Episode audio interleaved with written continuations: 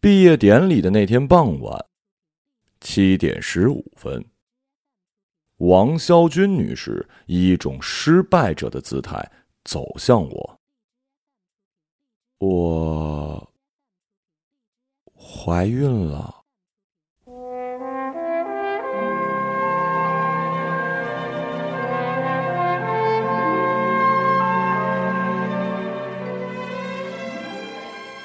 他这四个字儿，第一个字儿跟第三个字儿之间有着明显的停顿。通常人是在极端窘迫的情况下才会用到这种停顿，比如我。破产了，或者是我阳痿了。不过各位丝毫不必担心，一个像他这样的画者，经常自诩为艺术家的人，如果真的怀孕了，他不会就这样直白的说出来。毕竟女人一辈子怀不了几次，如果不加以利用，进行一番意识流的表达，实属浪费。他会说，他的生命刚刚完成一次喜悦的破茧，或者说他的脉搏在经历了二十余年的独奏之后，终于聆听到胜利的回音了。所以我放宽了心，接过他递来的咖啡，盯着他的牛仔短裤和一双叫什么椰子之类的鞋，去思考这个我怀孕了是什么意思。除去子宫以外，人的精神可以怀孕，比如说诞生了新的梦想。萌生了全新的欲念。可王肖军这个人，除了在平凡世界里做一个神神叨叨的画者之外，还能有什么梦想？赚钱吗？No No No，他家商正一体且泾渭分明，从小娇生惯养。他脚上的这一双，我印象里还叫椰子的什么鞋吧？是他比着胜利的手势，挂着狂喜的表情，在电脑前以八千八百九十八元的价格抢下来的。我头一次见到被人活宰了还比胜利手势的。他不缺钱，是当网红的梦想吗？也不太像，他的脸冷淡凌冽，不够性感，拍成照片让人看了直打哆嗦，更别提什么转发点赞了，此路不通。除了子宫跟精神之外，人身上还有什么别的可以孕育新东西的地方吗？我想了一下，还有牙龈，他可能是长出了新的智齿，出于对己母亲的思念，他必然极其喜爱这颗新生的智齿，以至于赐他以婴儿之称号，并且每天对镜观摩，仿佛在崭新可爱的牙齿里洞见了宇宙深处来自母亲古老的信息。一定如此。我想着想着眉飞色舞，点了一根烟，我甚至笑起来。之后我呆站了足足五分钟，直到他一边翻班一边问我：“你干什么呢？发什么呆啊？”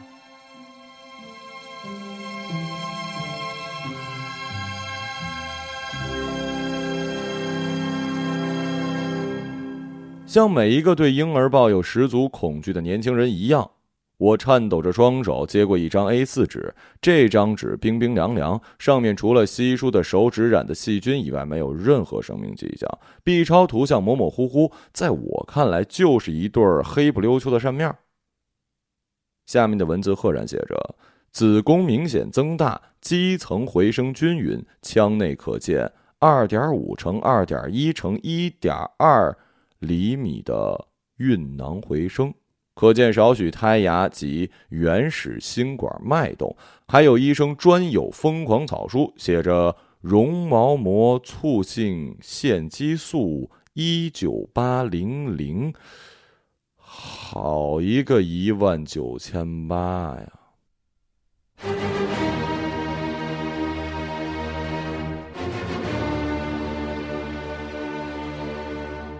在十秒钟之后，我将当着很多人的面被王肖军扇一个大嘴巴。当时在宿舍楼下，且正逢饭点，学生们用塑料袋提着冒气的晚餐纷纷经过我们。按理来说呢，我可以学美剧里的男主人公经典招式，对他大吼一番：“哦天哪，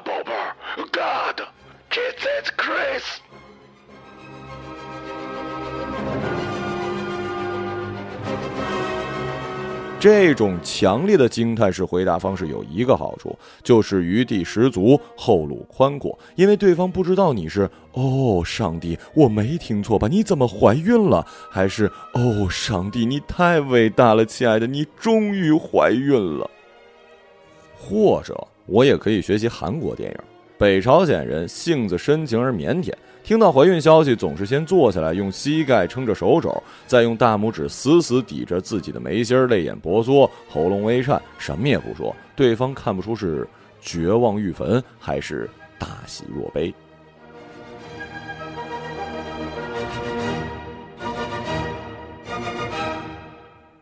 但是少不经事的弱点很快就体现了。我捏着那张纸，想也没想就说了一句。我操！你真屌，怎么做到的？对，我就是这么说的。就好像他的子宫 B 超扫描出的不是一枚早期的胎盘，而是一件 EVA 的机甲手办。只见王潇军女士右手松手，皮包坠地，手掌飞起，对着我扇了一大。声音巨响，只有用皮带蘸了水抽在光滑的牛的屁股上才能听到的响声。他把我一整个青春期的懵懂烂漫的回忆都删得碎裂成了渣儿，再用一个硕士毕业生证书用到的那种钢印烧红了，用给汽车压纹的水压机，在我灵魂深处印下了“铮铮”二字：父亲。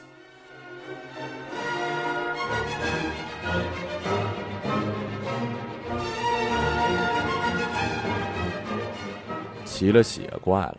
我这名人类对人类宝宝实在是提不起兴趣。如果王昭君怀的不是人，而是一个小奶猫、豹子宝宝、大熊猫宝宝，哪怕是一鳄鱼宝宝、阿凡达宝宝就更好了，萌啊，可爱啊，简直让人心驰神往。可这不现实啊！说来恐怖，人类对其他物种的宝宝友善至极，却极度厌恶自己物种的新生儿，这是造物主的设置。还是我本人品行道德有问题啊！我特别害怕是后者，所以被删之后，我慌张的捂着脸想了这一串的问题。如果我有问题，那有问题的人可不在少数。我曾经在飞机上亲眼见一位空姐善意的提醒一位商务人士：“先生您好，打扰您一下，现在想向您说明一个情况，坐在您身边十九 B 座位的是一位妇女，携带一名婴儿。”在旅途中可能发出噪音，给您带来不便，还请谅解。这位商务人士一下子就急了，跳起来，在飞机普通舱那么狭小的位置，他竟然可以做到一跃而起，可见是真的气坏了。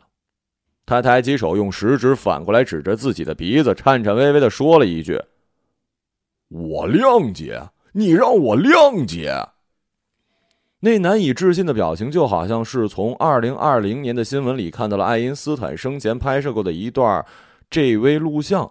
紧接着下半句就是：“我登机前怎么不发短信通知啊？现在我都坐下了，你告诉我有个婴儿，啊天哪，有个婴儿，好一个美丽的空姐啊！亏你说得出口啊！”直到王娇军女士的巴掌在我脸上升起无止境的山棱，我才结束这段思想进程，并在内心深处写下：“我无罪，若我有，男人皆有。”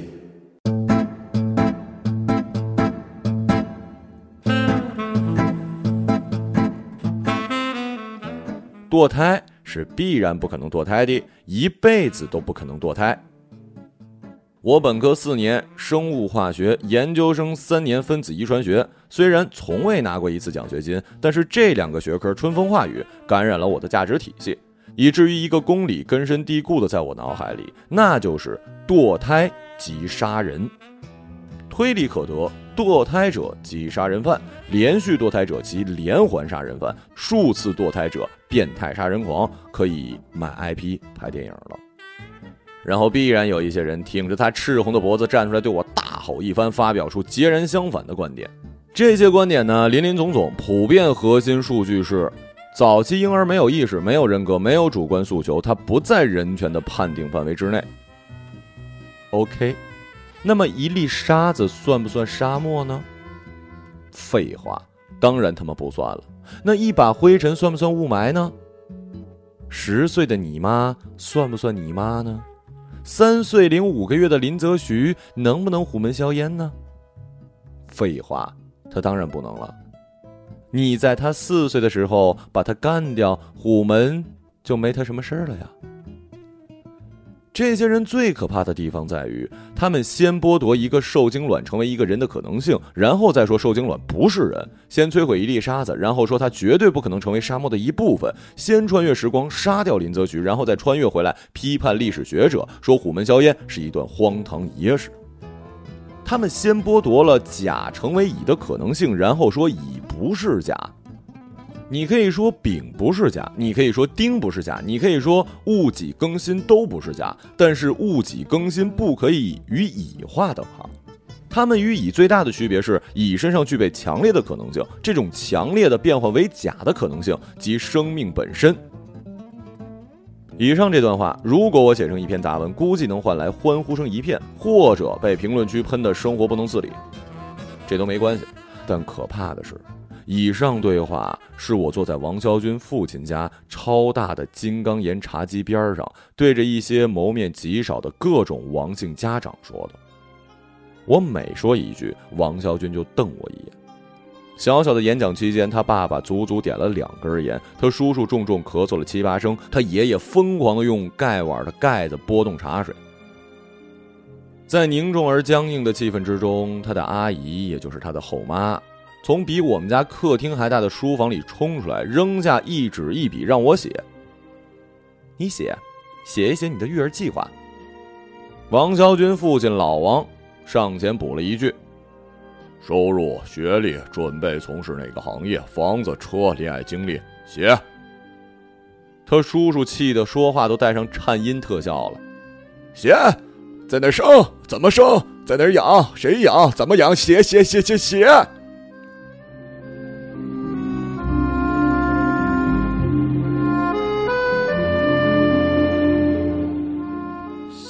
什么呀？我就纳了血闷儿了。为什么我明显是一个非常能说的人，他们却要我写出来嘞？我跟王肖军同学相爱五年，可能他家里对我的底细了解了不少。我读研期间写稿谋生，小说、特稿、专栏有稿费我都写。难道这就是他们让我写出来的原因吗？这么想来，我有一点后怕了。幸亏我不是博尔特，不是搞体育竞技的，不然恐怕呀要被长辈们要挟去跑个几百公里了。我记得那天下午，我在纸上足足写了半个钟头，写出一篇不知什么的鬼东西。长辈们一一传阅，表情不言而喻。那些表情绝对不是在看未来女婿的育儿计划，更像是在看宣布第三次世界大战开战的新闻战报。凝重，悲伤，连连叹气。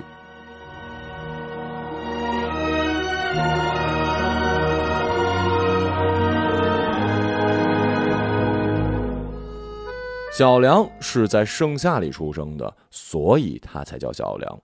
盛夏时节火气旺盛，必须在起名时把消防工作做好。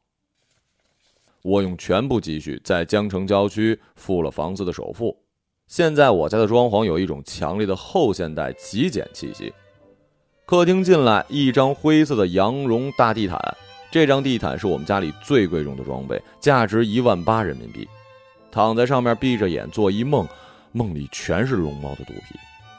呃，还有布艺沙发，这沙发我们从来就没有坐过，买了三天就退了，因为我的预算不够买电视柜的，所以我们家的电视是真正意义上的落地电视，就摆在大地毯的尽头。为了更好的观影体验，我们经常以各种姿势趴在地毯上。这就是我们家客厅的全部。卧室一张床。书房一个床垫，一套电脑设备，没了。当初我跟王肖军达成了初步协议，如果他能以他的标准 A 杯良好的完成哺乳工作，我们家的装修跟家具的添置就会把他的画室提到最优先的级别，否则将按照实用性排序，也就是卧室大于厨房大于客厅，再大于他艺术有关的一切。后来我在惨痛的现实中发现一真理：女性即奇迹本身。王昭君在上学的时候以长腿 A 杯著称，她的胸呢小于等于没有。之所以是 A，是因为 A 之下没有更多分级。她留短发，踩滑板，经常受一些业界称为小 P 之类人的追随。我至今不知道小 P 是什么玩意儿，他也不向我解释。服了。但就是这样一个王昭君，竟然用她看上去枯竭无价值的油田，生生的把小梁这位饥渴的石油工人养得白白胖胖。整个过程都是一奇迹。我至今记得她喂奶之后的一句名言。当时她把小梁放回婴儿床，慢慢的走过地毯，走向窗边伸一懒腰，然后狠狠捏了一把自己。哎呀，灵魂跟乳房日渐丰满呀。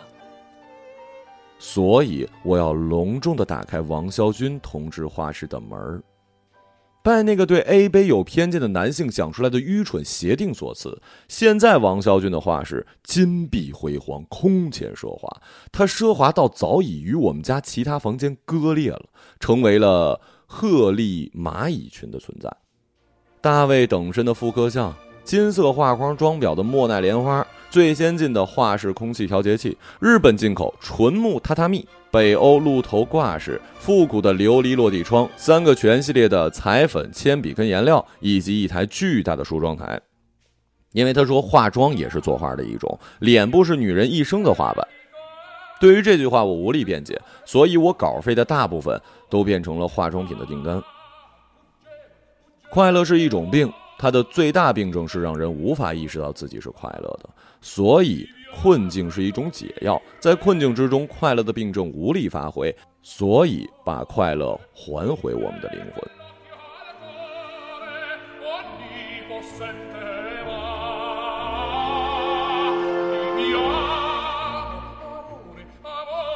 什么是困境啊？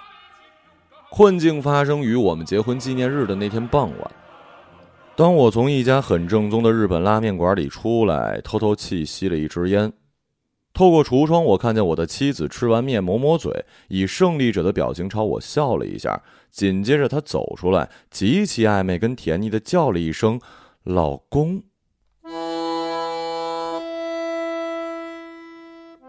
大事不妙，我知道她平均每三个月叫我一次老公。那往往是 YSL 或者是迪奥之类的牌子上新的时候。唉，我长叹一声，闭上眼。我的表情已经调整完毕，主要表达一个意思：我不听，我不听，我不听，我不听，我不听，我不听。然后他掏出了一张我似曾相识的纸，黑乎乎的两个扇面赫然纸上，紧接着一句：“我怀孕了。”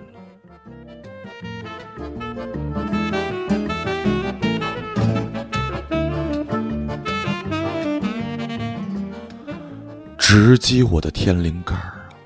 我拿过这张纸，气冲冲的往前走。对于某知名打着零零几的旗号的避孕用具厂商，我已经出离愤怒。盛情难却，实在招架不住。等小新出生的时候，我再来写我的故事吧。